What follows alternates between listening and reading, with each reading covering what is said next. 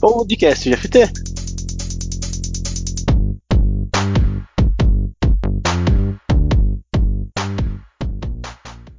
Olá pessoal, sou o Robson Agapito, que é por opção e agilista por prazer. E estou aqui para o nosso podcast GFT. Aí sim, hein? Mas o que é o podcast GFT? É um evento digital e nós teremos um bate-papo aqui para falarmos sobre pessoas, processos e muita tecnologia que nós utilizamos em nosso dia a dia. Então, sejam todos bem-vindos.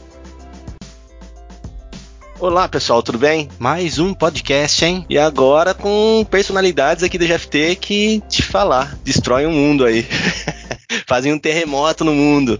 De tanto peso que tenho conhecimento desses caras. Primeiramente, gostaria de apresentar a Nicole Seskin, que vai ajudar a gente nos próximos podcasts. E hoje é a apresentação dela. Bem-vinda, Nicole. Muito obrigado pelo seu apoio. Se apresente para a galera. Obrigada. Oi, gente, eu sou a Nicole Seskin e eu sou fascinada por desafios e por isso eu me tornei desenvolvedora de softwares, porque no nosso dia a dia nunca um é igual ao outro e sempre precisamos enfrentar um desafio diferente. Eu sou desenvolvedora de software na GFT fazem quase três anos e tenho nove anos de profissão agora. Vou começar a apresentar também o podcast junto com o Agapito e estarei presente nos próximos também. Seja bem-vinda aí. Obrigada. Seja muito bem-vinda, Nicole. É isso aí.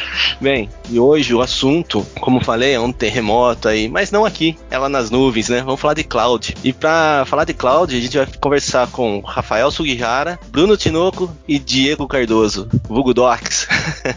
Bem-vindo, pessoal. Se apresentem, por favor. Eu sou o Rafael Sugihara, eu tô na GFT há um ano. Eu atuo como arquiteto de soluções em nuvem, especificamente para AWS. Minha maior especialidade. Tô há 20 anos falando de tecnologia, nos últimos 8 especificamente apenas com nuvem e nos últimos 6 no mercado financeiro. Olá, pessoal. Aqui é o Diego Cardoso. Quando o pessoal me chama de Diego aqui na empresa, normalmente entendo que é o pessoal tá bravo comigo. Meu nome é Diego, sou Docs, estou aqui há, há quase sete anos na GFT, trabalhando com desenvolvimento, com arquitetura, com DevOps e cloud. Também ajudado clientes aí na, na transformação, na migração, na refatoração de, de aplicações para esse, esse mundo novo aí, desse mundo cloud. Eu sou o Bruno Tinoco, conhecido como Tinoco na GFT. Trabalho já há quase cinco anos na GFT. Trabalho como arquiteto de soluções. Venho do mundo do desenvolvimento de software. Na verdade, eu comecei minha carreira na, na área de como a parte de suporte TI, há muitos anos atrás, quase mais de 20 anos, mas acabei me enveredando para a área de desenvolvimento. Curto muito tecnologia em geral, gosto muito de desenvolver. E agora a gente tem se especializado aí no mundo do cloud computing. Bem, pessoal, muito prazer vocês estarem aqui. Nossa, é, é com muito orgulho que eu estou fazendo podcast com vocês, viu? Porque o conhecimento de vocês, assim, transcende, né? A gente se conhece há algum tempo já, e o pouco que a gente convive, aliás, não é tão pouco, né? Muito no dia a dia. Eu tenho vocês como referências, principalmente para cloud e para tecnologia. Então, começando assim, vamos falar um pouquinho só do conceito, mas é o básico, que não é essa nem a intenção do podcast, né? Falar o que, que é o cloud. Ver esse movimento de cloud e a gente ficava se perguntando, né? Eu comecei a fazer umas, umas POCs em um cliente quando eu estava trabalhando. Isso foi provavelmente em 2000 e, sei lá, cara, 2012, 13, alguma coisa assim. Começou a surgir alguns movimentos de cloud computing. Na verdade, falava muito sobre lançar os fundamentos de, de como virtualizar recursos computacionais, né? É, Falava-se muito de OpenStack, alguns projetos open source que miravam nisso. E a gente ficava se questionando, por que, que é cloud e tal. Na época ainda eu trabalhava na, na IBM e lá a IBM estava discutindo esse, esses temas, né, de definindo conceitos. E lá a gente pensava o seguinte, que era uma virtualização de ambiente computacional que rodava sistemas onde eles permitiam um autosserviço, acho que era uma primeira característica, a elasticidade dos recursos, de você poder escalar para cima ou para baixo, né, aumentar ou diminuir, e o, e o, compartilhamento dos recursos com outros sistemas, né, que é a questão do multi-tenancy, né, acho que esses seriam os principais pilares, assim, que eu lembro. Eu acho que você, você começou bem, começou no, no alto nível, assim. Acho que a gente pensar em, em, em cloud, a gente tinha antes um, apreço, um cuidado por ter sua própria infra, enfim, você você ter as maquinazinhas ali numa salinha fechada com, com todo nível de segurança e enfim é uma equipe fazendo todo essa, esse controle é, e, o que a gente foi vendo quão difícil, quão custoso é isso, quantos riscos eu tenho de ter por exemplo, minhas aplicações rodando só em um lugar ali. Então, assim, que tipo de desastre eu, eu, eu tenho que estar preparado. Então, tudo, todas essas variáveis, assim, eu acho que foram ajudando, a, de uma certa forma, as empresas a pensarem em uma, uma forma de, de abstração,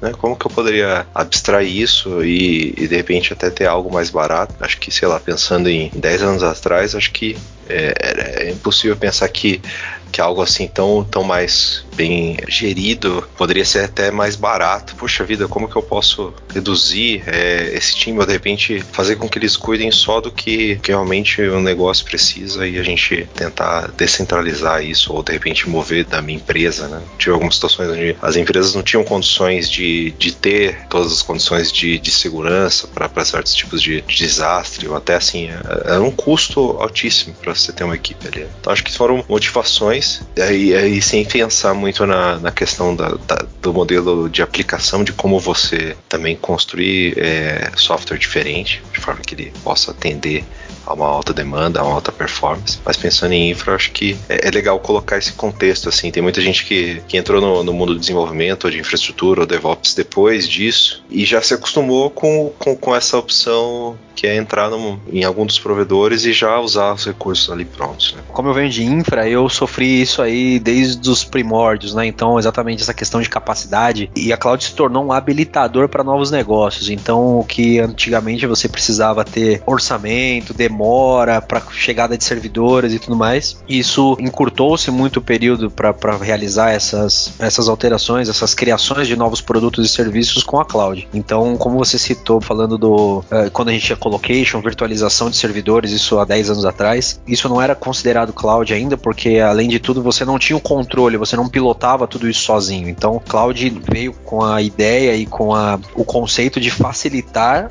né, toda, toda a sua habilitação, trazer produtos minimamente viáveis. Então, quando a gente tinha ali naquele período de 2013 até 2016, onde muitas, muitas uh, startups nasceram querendo provar os seus, seus conceitos, trazer os seus novos produtos e, e, disruptar o mercado. Então, nesse período é que eu vejo que cloud se tornou ali um, um habilitador para esses, esses novos negócios. É, outro ponto que eu gostaria de, de é, destacar também é a questão do, é, tecnologicamente falando, eu acho que um dos grandes é, soluções que viabilizaram essa transformação, lógico, tem uma série de, de mudanças é, da evolução, da maturidade das infraestruturas, mas algo que a gente não pode deixar de citar é a virtualização, né, os softwares de virtualização.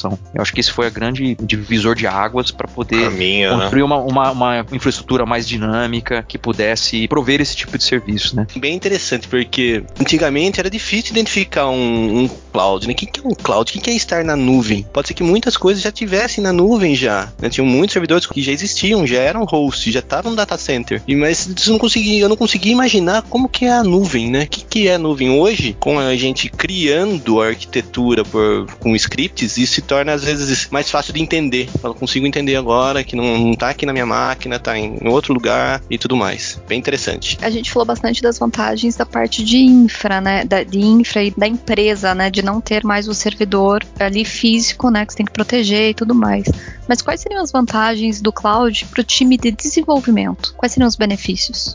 Bom, acho que eu posso iniciar aí. A gente é, vê muita facilidade, né, com que o, os desenvolvedores conseguem colocar seus produtos e suas ideias em pé. Né? Então existe um conceito que a gente não tem mais desenvolvedores, nós temos builders, nós temos criadores aí, seja de ideia, seja do que for. A, a cloud permite com que o, esses desenvolvedores consigam realizar muito mais em menos tempo. Então, por isso que a grande quantidade de serviços gerenciados, então, exemplos básicos são exemplos para subida de um cluster de Kubernetes ou mesmo a criação de serviços de fila, serviços de pub-sub, ali streamings de dados, uh, tudo isso hoje tem de uma maneira gerenciada para que o desenvolvedor consiga se preocupar apenas com a sua ideia. Então, é montar essa, essa caixa de Legos aí, montar as suas, uh, as suas ideias para que, uh, através dos serviços gerenciados de nuvem, ele consiga trazer o produto no mínimo, no menor tempo possível, com a maior qualidade possível. E eu fico realmente só preocupado no, no, código que trata o negócio. Então toda essa parte de seja ela multithread ou de repente seja multi-instância, enfim, são é, estratégias que antes eu tinha que me preocupar dentro do código. Hoje, é, de uma certa forma, pode ainda existir, claro que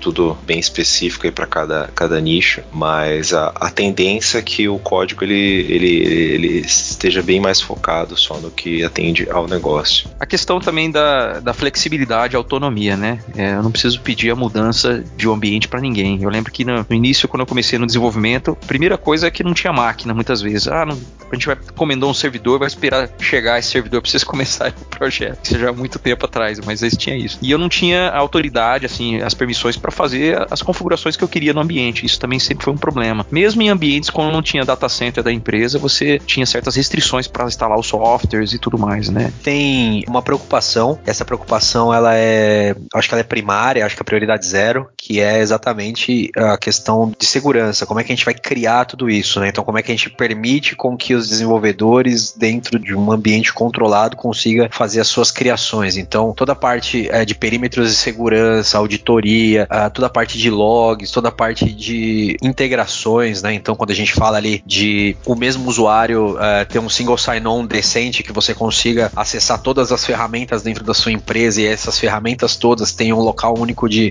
para auditar todos os acessos e tudo mais, isso é muito importante. Isso é prioridade zero. Isso é, é na minha opinião, acho que não, não, não dá para começar nada sem ter essa, essas fundações. E pensando desse lado aí, vem duas questões na minha cabeça. Primeiro, a gente precisa conhecer as ferramentas, certo? Porque tem ferramentas aí. Como que a gente consegue essa ferramenta? E a segunda é, eu preciso de alguém específico para utilizá-las? Ou o time mesmo pode utilizá-las? Eu preciso de um SRE, de um sysadmin ou de um chamado DevOps, que não sei se seria uma cultura, mas muitos conhecem como um, um, uma função, né? Preciso de ter alguma pessoa específica para isso? Para começar, eu entendo que basta, acho que querer e, claro, é, vai demandar um certo estudo, vai demandar uma certa, é, um certo esforço para certificar, para se especializar nessa plataforma. E sem dúvida, eu entendo que é, a gente vai ter um, um, cara que vai cuidar dessa, desse ambiente cloud. E aí, claro que isso pode ter alguns perfis. Então, assim, é, gente tem tido um cara que hoje ele olha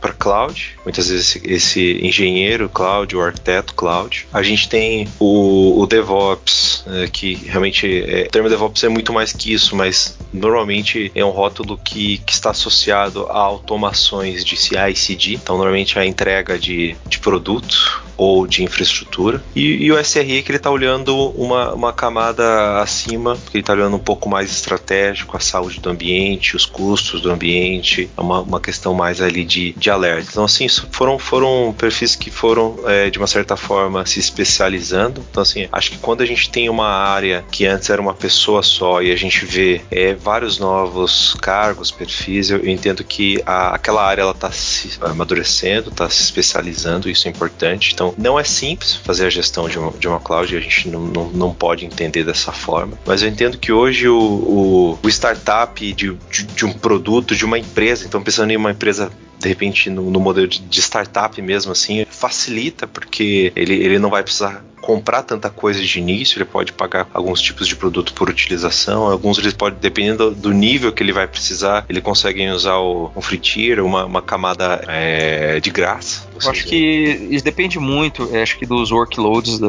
em questão, né? Se a empresa ela tem muitos sistemas para manter ou poucos, se é um time pequeno, um projeto. Isso tudo depende, de, acho que, da complexidade e criticidade de, dos sistemas ou dos projetos. Existem times multidisciplinares pequenos que não precisa de ninguém para manter o ambiente. O próprio time ele toma conta do ambiente. Agora existem projetos mais complexos, muitos é, sistemas, enfim. Aí você precisa de gente para tomar conta, dependendo da criticidade, né? Então aí você precisa de especializações das funções para poder ter mais, vamos dizer, disponibilidade, né? É, controle melhor dos recursos, é, a monitoração, enfim. Por mais que tenham automações, você tem pessoas especializadas para garantir que o site ou o sistema esteja mais disponível é, possível, né? Então, apesar que o, a infraestrutura já provê muitos recursos para que isso aconteça, mas mesmo assim a gente acaba tendo essas especializações, que acho que é o caso aí do, do SRE, do, mas assim, alguém que toma conta do sistema, né? A prática de DevOps a gente precisa dizer que isso está arraigado no, na maioria dos desenvolvedores hoje em dia, né? Todo, ninguém só pensa em como eu crio e desenvolvo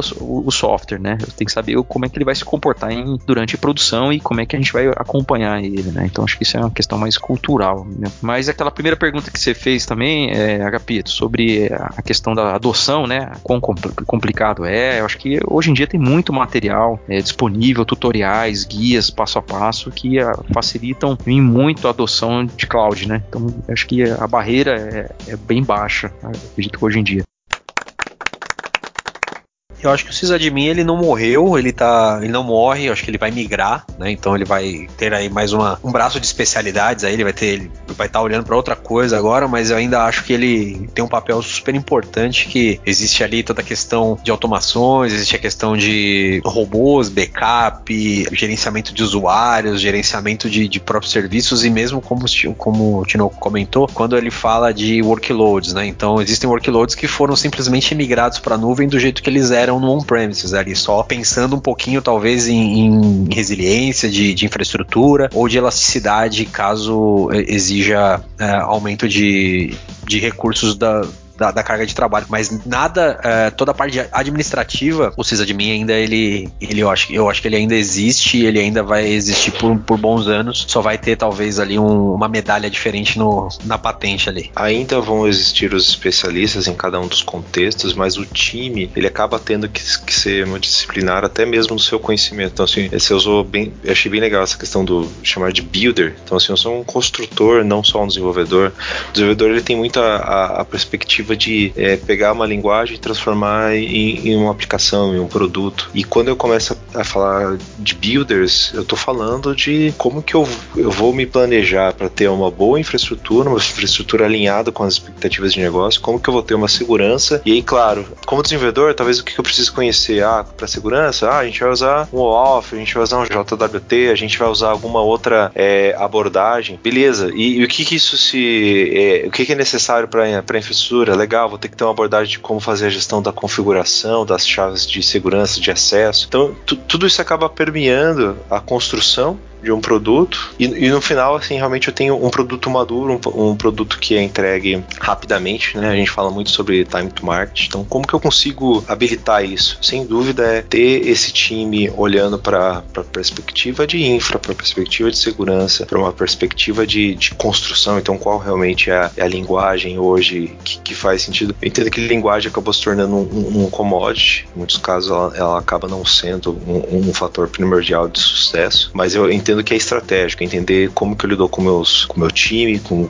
com as pessoas que estão ali comigo construindo meu squad, né, de repente as tribos também, dependendo do tamanho disso. Então é estratégico, mas ele tecnicamente ele se tornou um commodity porque é, dependente disso a gente normalmente tem a, é, ali uma linha muito parecida, seja para Java, para .NET, para Node, Python, acho que são linguagens que estão aderentes aí a, a, a maioria dos, dos workloads hoje. Então acho que é importantíssimo a gente ter essa integração e no final o cloud traz essa, essa velocidade para gente e sem dúvida como que eu, que eu, consigo lidar com situações, eu acho que em algum momento a gente vai começar a falar sobre modelos de, de escala, mas como que eu, que eu deixo meu produto preparado para situações em alta requisição, alta performance. Aproveitando esse ponto que você você levantou sobre a construção e tal, a pipeline ela muda muito? Eu diria que hoje a gente consegue tem, tem produtos de automação que, que nos ajudam a abstrair um pouco o que, que é específico para cada, cada tecnologia, para cada linguagem na entrega. Eu entendo que ela, elas seriam muito similares, tá? Eu acho que se a gente começar a descer, então assim, você pegar uma aplicação aquela em Java, uma aplicação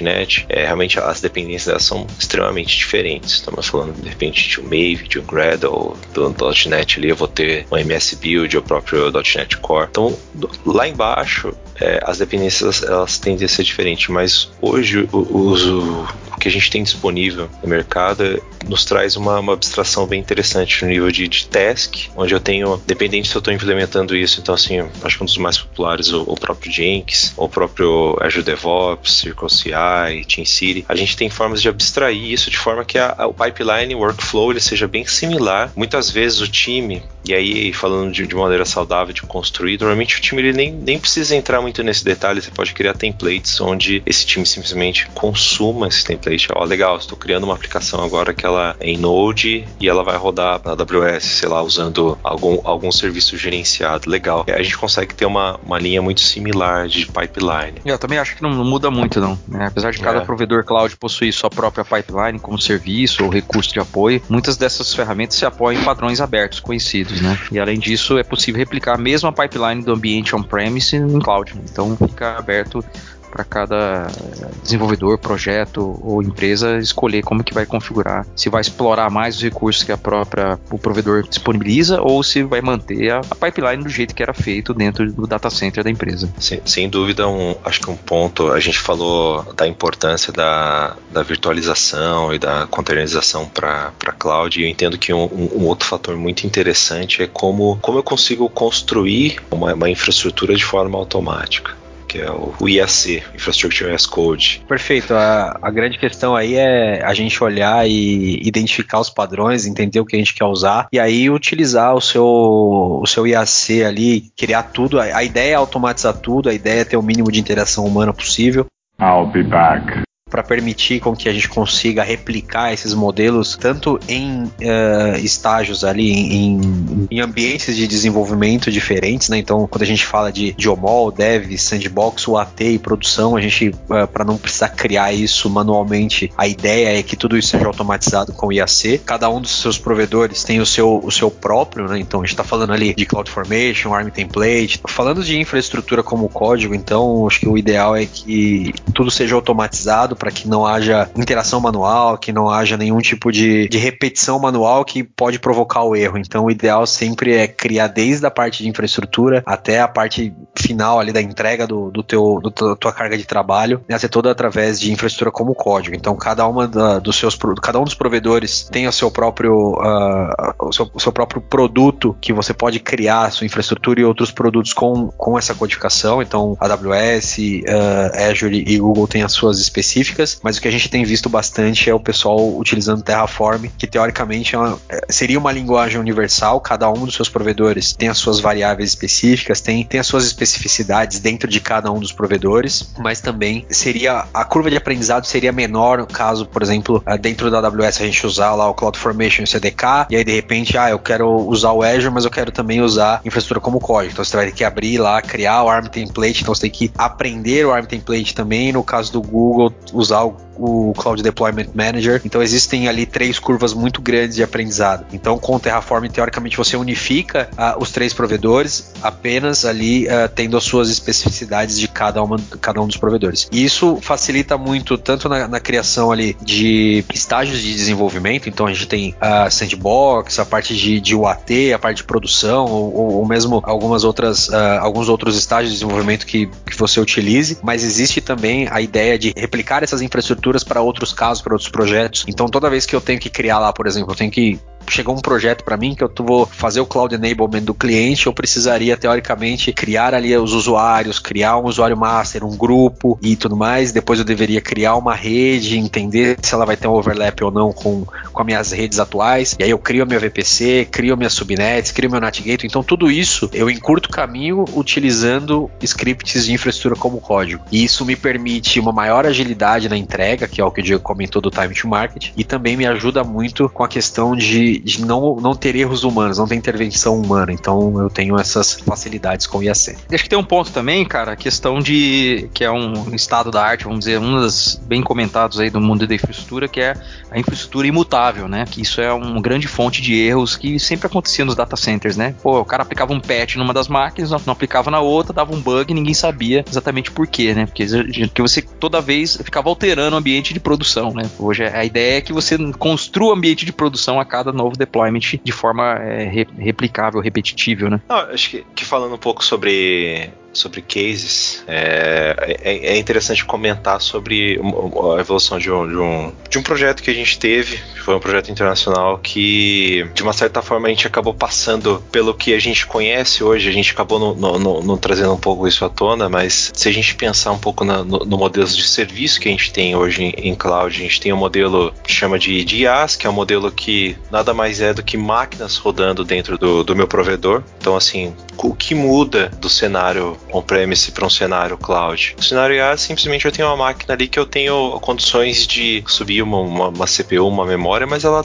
ela é uma máquina, eu tenho que fazer a gestão dessa máquina, eu tenho que cuidar do patch e eu tenho que, enfim, cuidar de tudo que está instalado naquela máquina. Depois a gente vai para uma linha de paz, onde aí eu começo a abstrair um pouco o que seria é, essa caixinha, essa, essa máquina e começo a olhar para o serviço ali pela plataforma. E por fim a gente tem o, o SaaS, que aí sim é, é, é o serviço mais a, menor unidade ali em termos de, de utilização e consumo. E, e, esse projeto foi interessante porque a gente tinha que migrar aplicações é, bem, bem críticas. A gente estava falando de transação de, de dinheiro entre fundos e a primeira movimentação de, desse, desse projeto ela, ela, ela, se fez com adequar, então foi um lift and shift, uma estratégia onde a gente tenta alterar o mínimo possível de uma aplicação para que ela esteja aderente àquele novo cenário de infraestrutura. Então, a princípio, a gente trouxe essa, essa aplicação para esse contexto de, de IaaS, onde a gente só tinha máquinas. Então foi a forma mais rápida e segura de, de trazer isso para um modelo já, eu diria que bem sustentável em termos de custo, em termos de gestão de código. Enfim,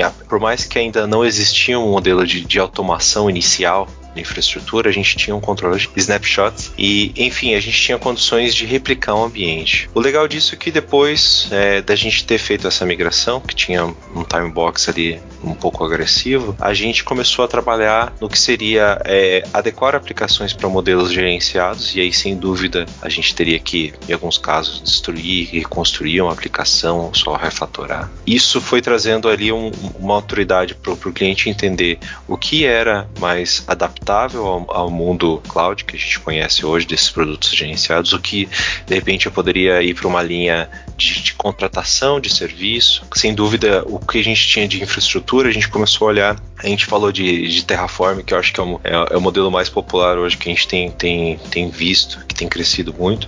Mas existem outras ferramentas. Na, na época a gente usou o Chef, que também é, funciona de, de, maneira bem, bem interessante, assim, a automação desse, dessa infraestrutura. É interessante que ele traz uma, uma linha de como se você estivesse cozinhando, então tudo que é o, o código que você está gerando ali, ela é uma receita, você tem o comando knife, você tem o comando fork ali, então assim, são coisas que você, além de, do contexto ser interessante, começa a dar fome, mas é, é como a gente foi evoluindo, saímos de um, de um modelo on-premise sem automação, sem uma gestão de infraestrutura e aplicação, e a gente foi caminhando para o modelo depois infraestrutura com, com IaaS, e depois ali a gente foi trazendo o modelo de plataforma, e em alguns casos eles foram para para SaaS também. Entrando nesse assunto, Sugi, é, queria saber quando é o momento de migrar para cloud, né? Como a empresa pode, pode saber, cara, vou migrar agora? Tem algum momento correto? Ou não? Qualquer um pode, dependendo da estratégia. É, existem alguns fatores, né? Existem fatores que transcendem ali a, a, parte tecnológica, então a gente pode falar de contrato de data center, a gente pode falar de contrato de, de serviço de produtos e outros fatores. A gente também pode falar de redução de custo. Então a gente pode encontrar em alguns casos, por exemplo, redução, redução do custo do uso de determinado serviço, ou também dos custos para renovar determinados parques tecnológicos. Então existe ali quando o hardware está no final da vida, ou a gente tem um, um, caso, por exemplo, robô de fita, né? Então a gente tem uma, uh, a gente consegue apoiar muitos clientes em backups de grandes volumes. Então o que a gente pode pode usar de apoio ali, talvez, é utilizar um, a gente vê que o robô de fita vai morrer, a gente utiliza alguns produtos dentro da, da nuvem que possam ajudar nisso no, na, questão do VTL, né? No Virtual Tape Library, por exemplo. Então essa migração funciona funciona bastante. Quando eu estou querendo criar algum produto novo e eu não tenho mais espaço dentro do meu data center, ou que isso tenha escalabilidade, eu, eu necessite de, um, de elasticidade, escalabilidade desse produto. Então, por exemplo, um e-commerce ou mesmo sites de pesquisa, etc. Eu teria que utilizar ali uh, a nuvem. A nuvem é muito mais simples e muito mais. Uh, a, a, capacidade e disponibilidade dos recursos é muito maior do que utilizar dentro de data center. Então, a gente falando, olhando um pouquinho, uh, sendo um pouco mais disruptivo, falando um pouquinho do futuro,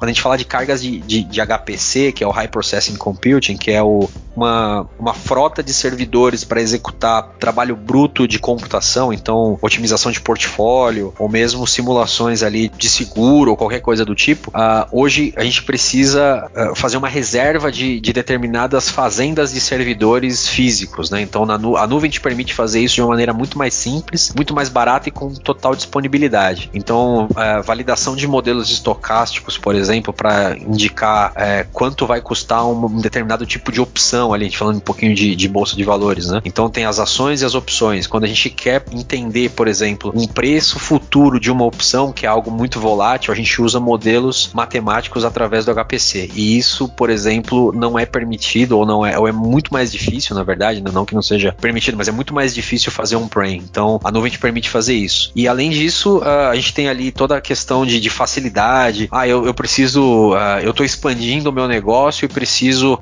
aumentar meu data center, né? Então, ao invés de fazer isso, por que não utilizar a nuvem, né? Então, e aí a gente está falando de abordagens de nuvem híbrida, por exemplo. Então, a gente tem a possibilidade, uh, muita gente usa, a gente estava falando de virtualização, citar rapidamente o VMware, a gente tem algumas possibilidades, por exemplo, de aumentar o seu parque de, de, virtualização através de conectores do VMware e a nuvem, por exemplo. Então, os modelos, assim, os sabores e, e, e, as, e as, necessidades, o porquê ir para a nuvem, a gente tem uma, uma, um leque enorme de, de possibilidades e, e, dos porquês também. Né? Então, uh, na verdade, a gente tem que avaliar os fatores econômicos. Então, eu tenho algum, algum contrato que está sendo finalizado ou vai finalizar. Uh, eu tenho um produto novo que eu vou precisar do poder da nuvem especificamente para isso. E também a questão do futuro. Quais, como eu posso uh, entender o mercado de, de outras maneiras, né? Como eu, eu posso trazer indicadores de mercado para desbloquear novos modelos de negócio. Então, essas três perguntas, as respostas para essas perguntas certamente estão na nuvem, por exemplo. E pensando em um projeto já existente,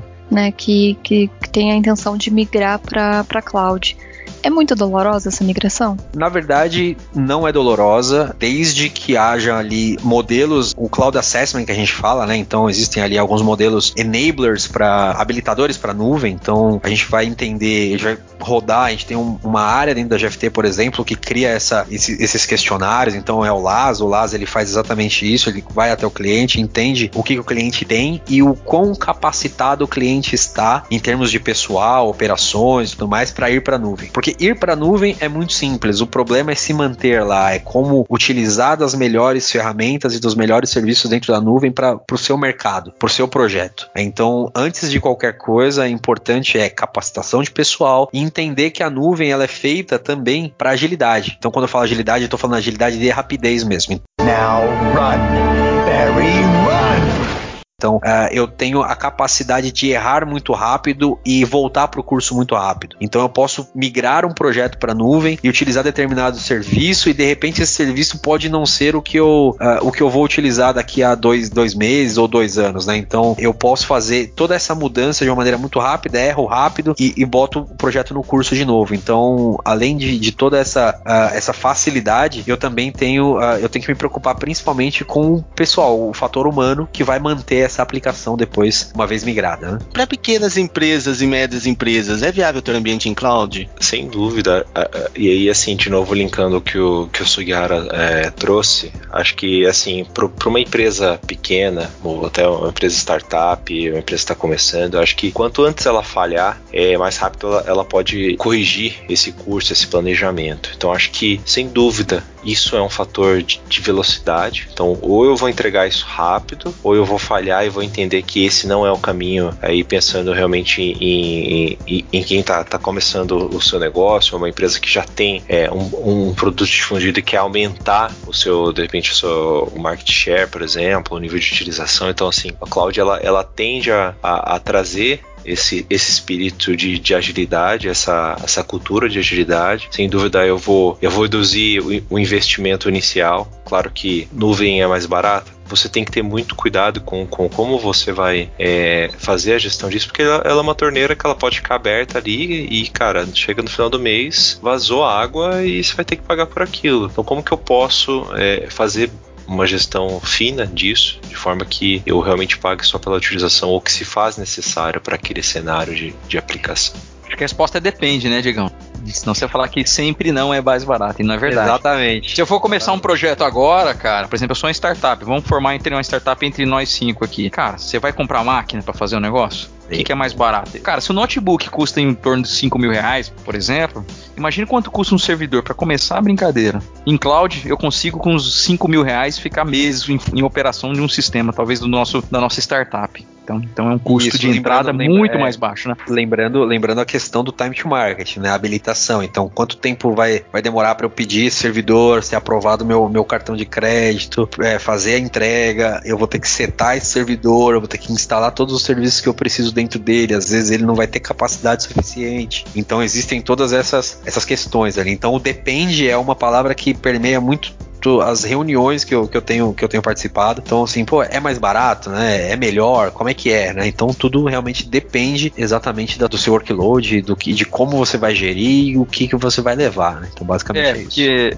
tem a questão também, você falou, isso que você tinha destacado, a questão de. A gente não está nem falando aí, é, na segurança, de como a gente bloqueia os recursos, né? Otimiza, tudo isso também está no pacote, né? Sendo que se você contratar um. É, comprar uma máquina, instalar tudo você sozinho, você vai ter um uma carga de trabalho muito maior para fazer o setup inicial do que você pegar o do serviço que já está pronto lá. Então, além de tudo isso, a gente tem as questões de compliance e questões regulatórias que a gente precisa atender. Então, determinados serviços dependem disso, né? Então, principalmente no ramo de serviços financeiros, a gente precisa ter ali, uh, a gente tem auditorias frequentes, a gente tem uma série de de normativos que a gente precisa atender. E tudo isso, uh, se você fizer dentro de casa, o trabalho é muito maior, né? Então, os provedores de cloud hoje têm produtos específicos onde você baixa os relatórios de conformidade. Então, aquela infraestrutura está aderente a, a, a questões regulatórias. Então, isso é um, um corta-caminho muito grande para que você entregue o seu produto ali num tempo, no tempo que o mercado espera hoje. É, o ponto que eu lembrei é questão de sazonalidade. Também é um, um, tem um case interessante que eu, de um cliente que eu trabalho trabalhei uma época, ele já tinha um data center dele consolidado com máquinas e tudo mais, mas ele ia passar por um período específico de, de uma promoção que ele ia fazer. E ele não tinha é, visibilidade, a capacidade de recurso que ele precisaria para atender uma demanda temporal, que ia acontecer numa divulgação específica que eles acreditavam que ia ter um, uma, um, volume, um volume muito maior de acessos aos servidores do que eles não estavam prevendo. Como é que eles resolveram isso? Inclusive, eu, eu ouvi palavras de um dos líderes de TI lá falando: cara, foi muito simples. Eu passei meu cartão de crédito no provedor de cloud, contratei tem um CDN.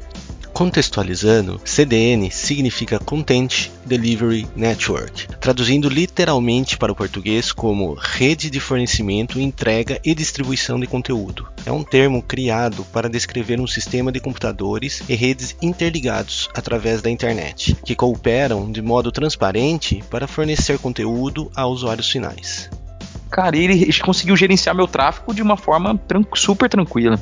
Então foi um case bem interessante que eu, que eu lembro. E aproveitando esse gancho, é, quando que a gente não deve realizar a migração para o cloud? É, tem alguma situação em que a gente não deve para cloud?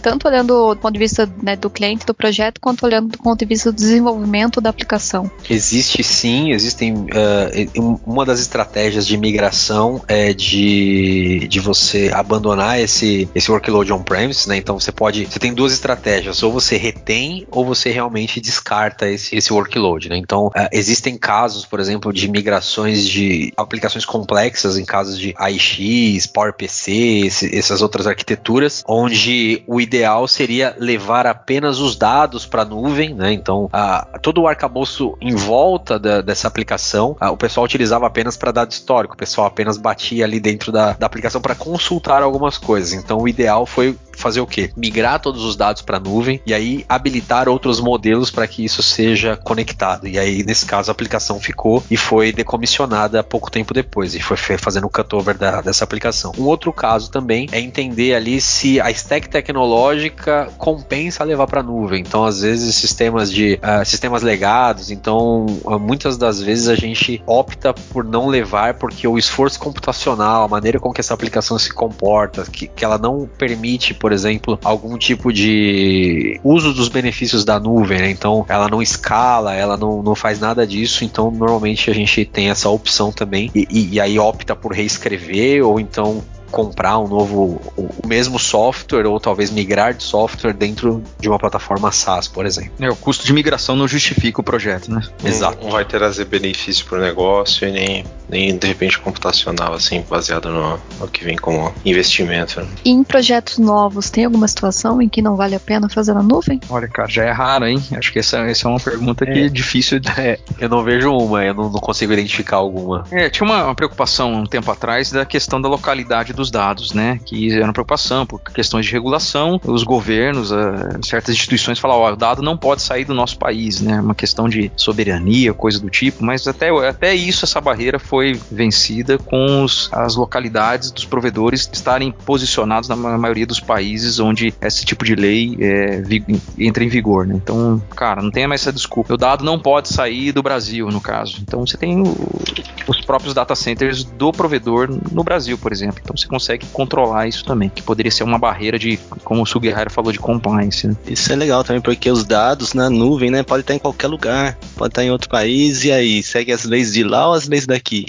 E essa adaptação até governamental em referente à lei sobre isso é importante, né? É importante por conta da, da replicação e também da disponibilidade, né? Uma vez que a gente fala que eu tenho replicado esses, eu tenho regiões, eu tenho zonas de disponibilidade, né? Então regiões são regiões geográficas realmente. Então quando a gente fala região de São Paulo, é, é o único data center aqui no, no, na região da, da América do Sul, aqui no, da AWS. Aí sim, hein? Mas a gente fala de zonas de disponibilidade, a gente tem mais de mais, uma zona de disponibilidade é mais do que um conjunto de data centers. Então a gente tem três zonas de disponibilidade no Brasil, mas se houver, por exemplo, uma catástrofe regional, né? Então se eu tiver um problema regional, como é que eu vou acessar esses dados de novo, né? Então aí cai essa, essa questão, essa, essa dúvida em relação a, a onde estão os meus dados, né? Eu posso ter isso fora do país também? Como é que eu vou saber onde isso está replicado? Então isso é bem, isso é bem importante. Tem o caso, tem o caso de um grande banco que mandou 20 mil pessoas para cá casa e não tinha notebook suficiente, não tinha máquina suficiente para mandar para essa galera. E o pessoal utilizou workspaces da, da AWS. Adotou workspace da AWS em, sei lá, em 10 dias, os 20 mil estavam em casa, utilizando workspace dentro, dentro do ambiente do banco, integrado diretamente no ambiente do banco. Então, esse é um caso muito bacana.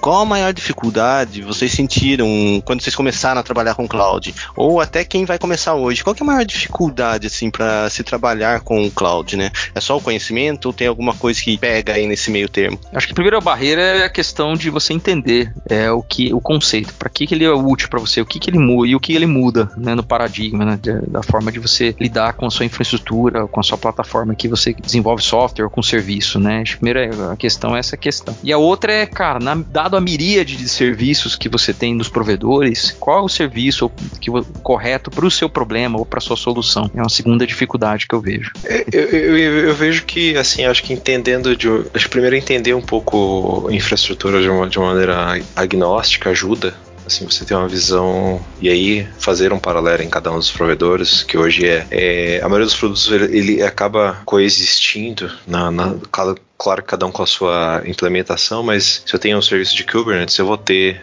vou ter na AWS, vou ter na Google, vou ter na, na Azure e assim por outros provedores. Acho que entender um pouco de maneira agnóstica e depois, e isso é até na, permeando a, a, linha de automação, né? Então cada um tem uma proposta ali de, de, de automação, seja na, na, na, questão de infra, na questão de, de pipelines de, de CI/CD, de aplicação. Então entendendo um pouquinho conceitualmente, acho que isso ajuda até a tomar a decisão de qual provedor utilizar em cada situação, que eu posso ter um cenário distribuído onde que eu tenha aí um modelo de, de multi cloud. Sem dúvida, acho que isso é, é, é interessante. Faz, em alguns cenários faz sentido, porque eu posso ter um produto que é muito bom no provedor e, e, de repente não, na outra tem uma outra coisa que faz sentido para mim. Então acho que isso é interessante de entender. É, é um caminho que as empresas hoje têm, têm adotado, é entender o que cada, cada provedor tem, tem oferecido né? Eu acho que é importante, por exemplo, falar da. No Google a gente tem, acho que, serviços de, de machine learning, tem serviços de, de analytics que são muito bem conceituados. Acho que na questão do Azure a gente tem, por exemplo, serviço de autenticação, o, o Azure AD, que, que funciona muito bem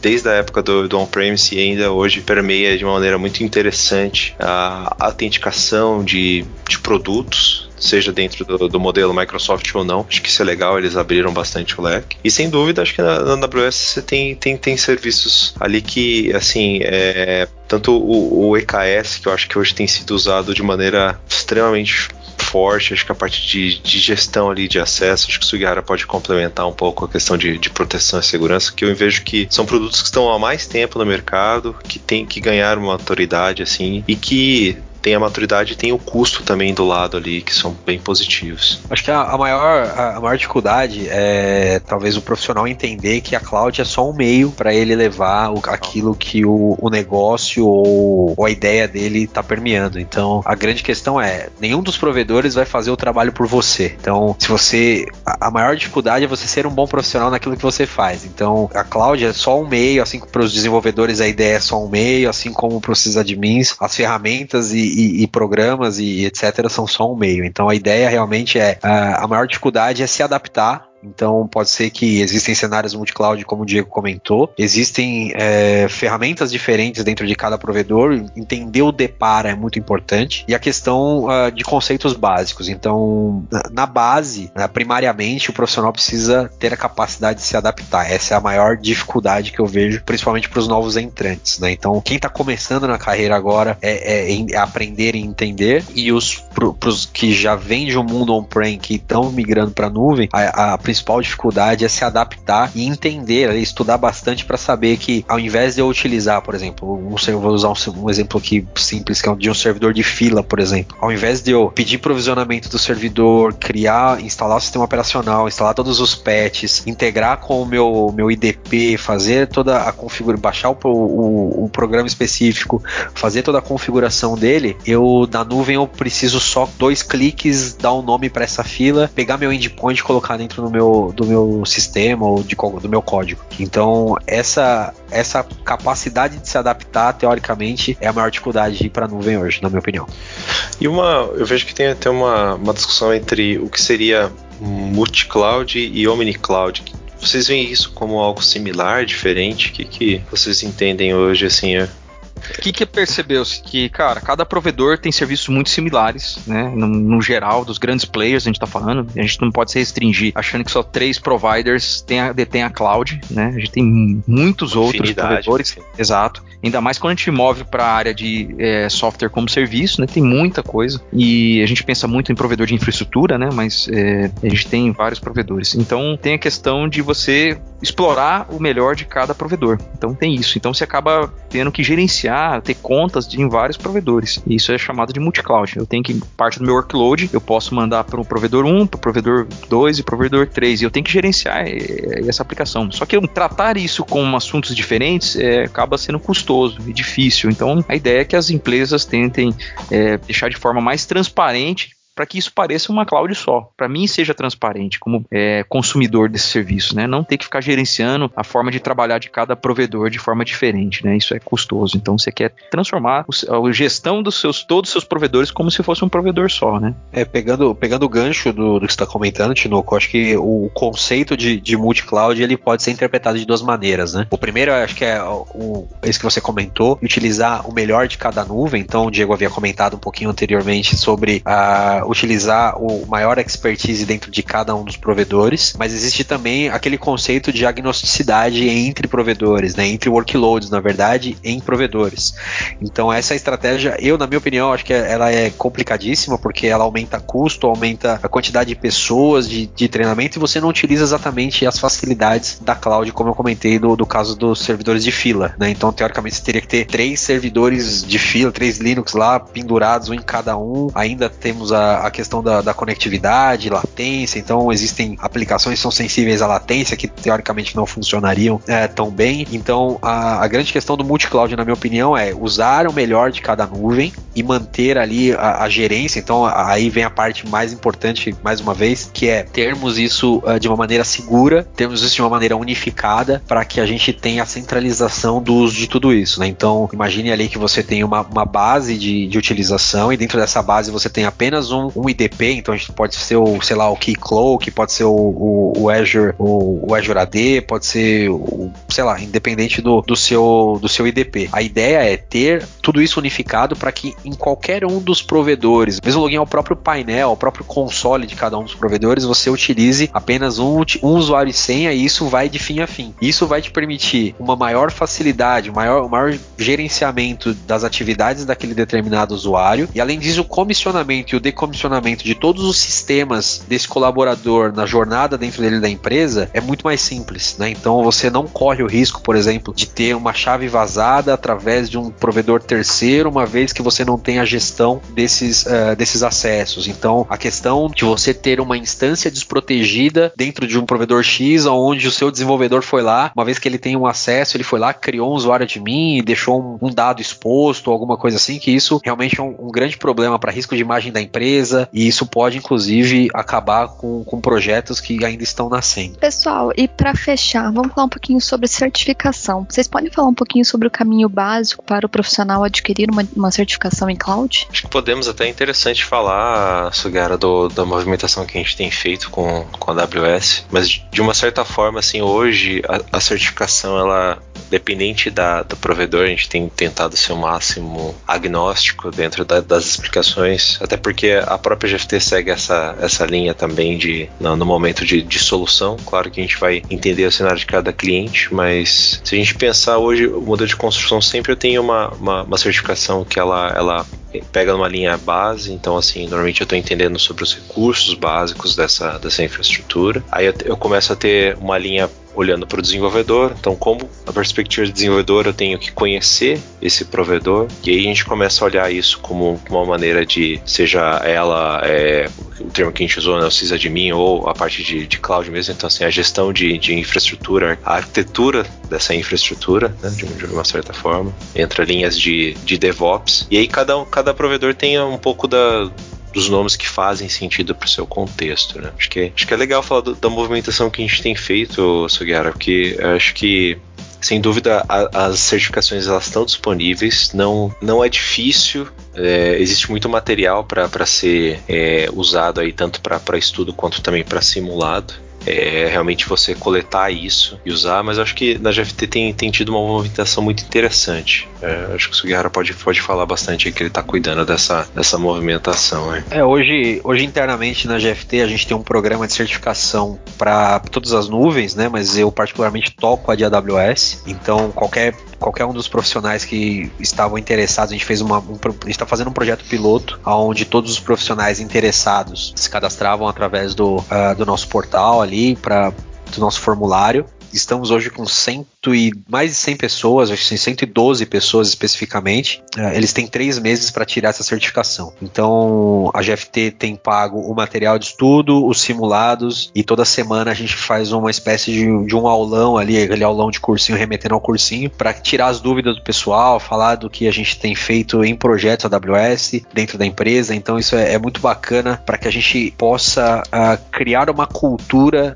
de profissionais certificados, né? Então, a gente também, a, além de ser um parceiro de negócio, a gente é um parceiro que educa os nossos profissionais, né? Então, essa é uma iniciativa que é 100% pro profissional, então todas as certificações são do profissional. Então, a ideia basicamente é de da gente estimular o profissional para que ele evolua dentro da companhia e possa também ajudar a empresa em contrapartida apoiando nos projetos específicos de AWS. Então, essa é uma, iniciativa muito bacana. Eu agradeço, vou agradecer aí a todo mundo que tem apoiado, principalmente a Jennifer, que está apoiando bastante a gente. A Jennifer, que, que é do, do time de arquitetura também, ela, ela tem apoiado essa iniciativa de maneira brilhante e a gente certamente vai sair daqui a três meses do outro lado com, com bastante profissionais certificados aí para também ajudar a empresa e, e os profissionais diretamente. É, a minha Perfeito. recomendação é, é, é questão da, da prática. Acho que quem, um público em geral, não só apenas para quem tem dentro da empresa, no caso, os programas que tem em cada empresa, é você começar a pegar uma aplicação que você conhece, pra, principalmente para desenvolvedores, pelo menos para mim funcionou muito bem assim, é você tentar pegar uma aplicação que você já conhece muito bem, que roda na sua máquina ou em algum outro servidor que você já conhece e tentar migrar ele para algum serviço de cloud. Acho que é uma forma rápida de você adquirir o conhecimento antes de se preparar para uma certificação, né? Que ajudará você a entender os conceitos de uma forma prática. Acho que ajuda a materializar o conhecimento. Bem, pessoal, muito boa essa visão de vocês. É, gostaria daqui finalizar e agradecer a participação dos três aqui, principalmente a vinda da Nicole para ajudar nesses podcasts daqui para frente. É, muito obrigado pelo tempo, né, por, por ter disponibilizado esse tempo para gente, para transferir esse conhecimento que foi muito importante. Várias dúvidas, com certeza, foram sanadas aqui. Tem muito mais coisas, com certeza, mas a gente tem pouco tempo, né? A gente vai dividir em outros podcasts isso e vocês serão convidados novamente, tá? Muito obrigado novamente.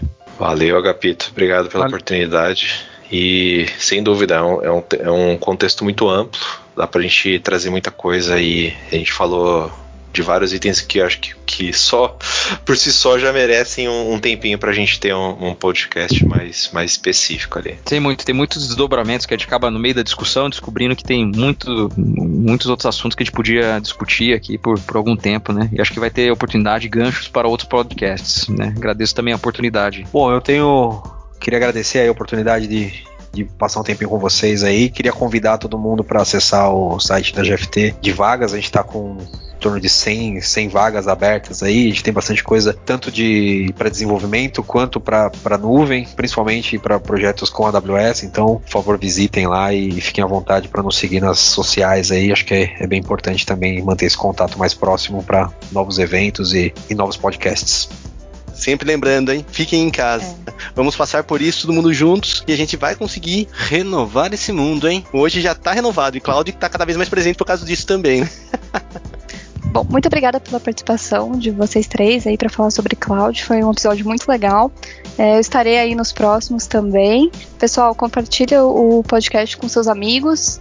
E é isso. Nos vemos na próxima. Isso aí, pessoal. Tamo junto pro próximo podcast. Esperamos vocês lá, hein? Daqui é. a pouco tem um novo episódio do podcast. Obrigado, pessoal, novamente e até mais. Podcast GFT.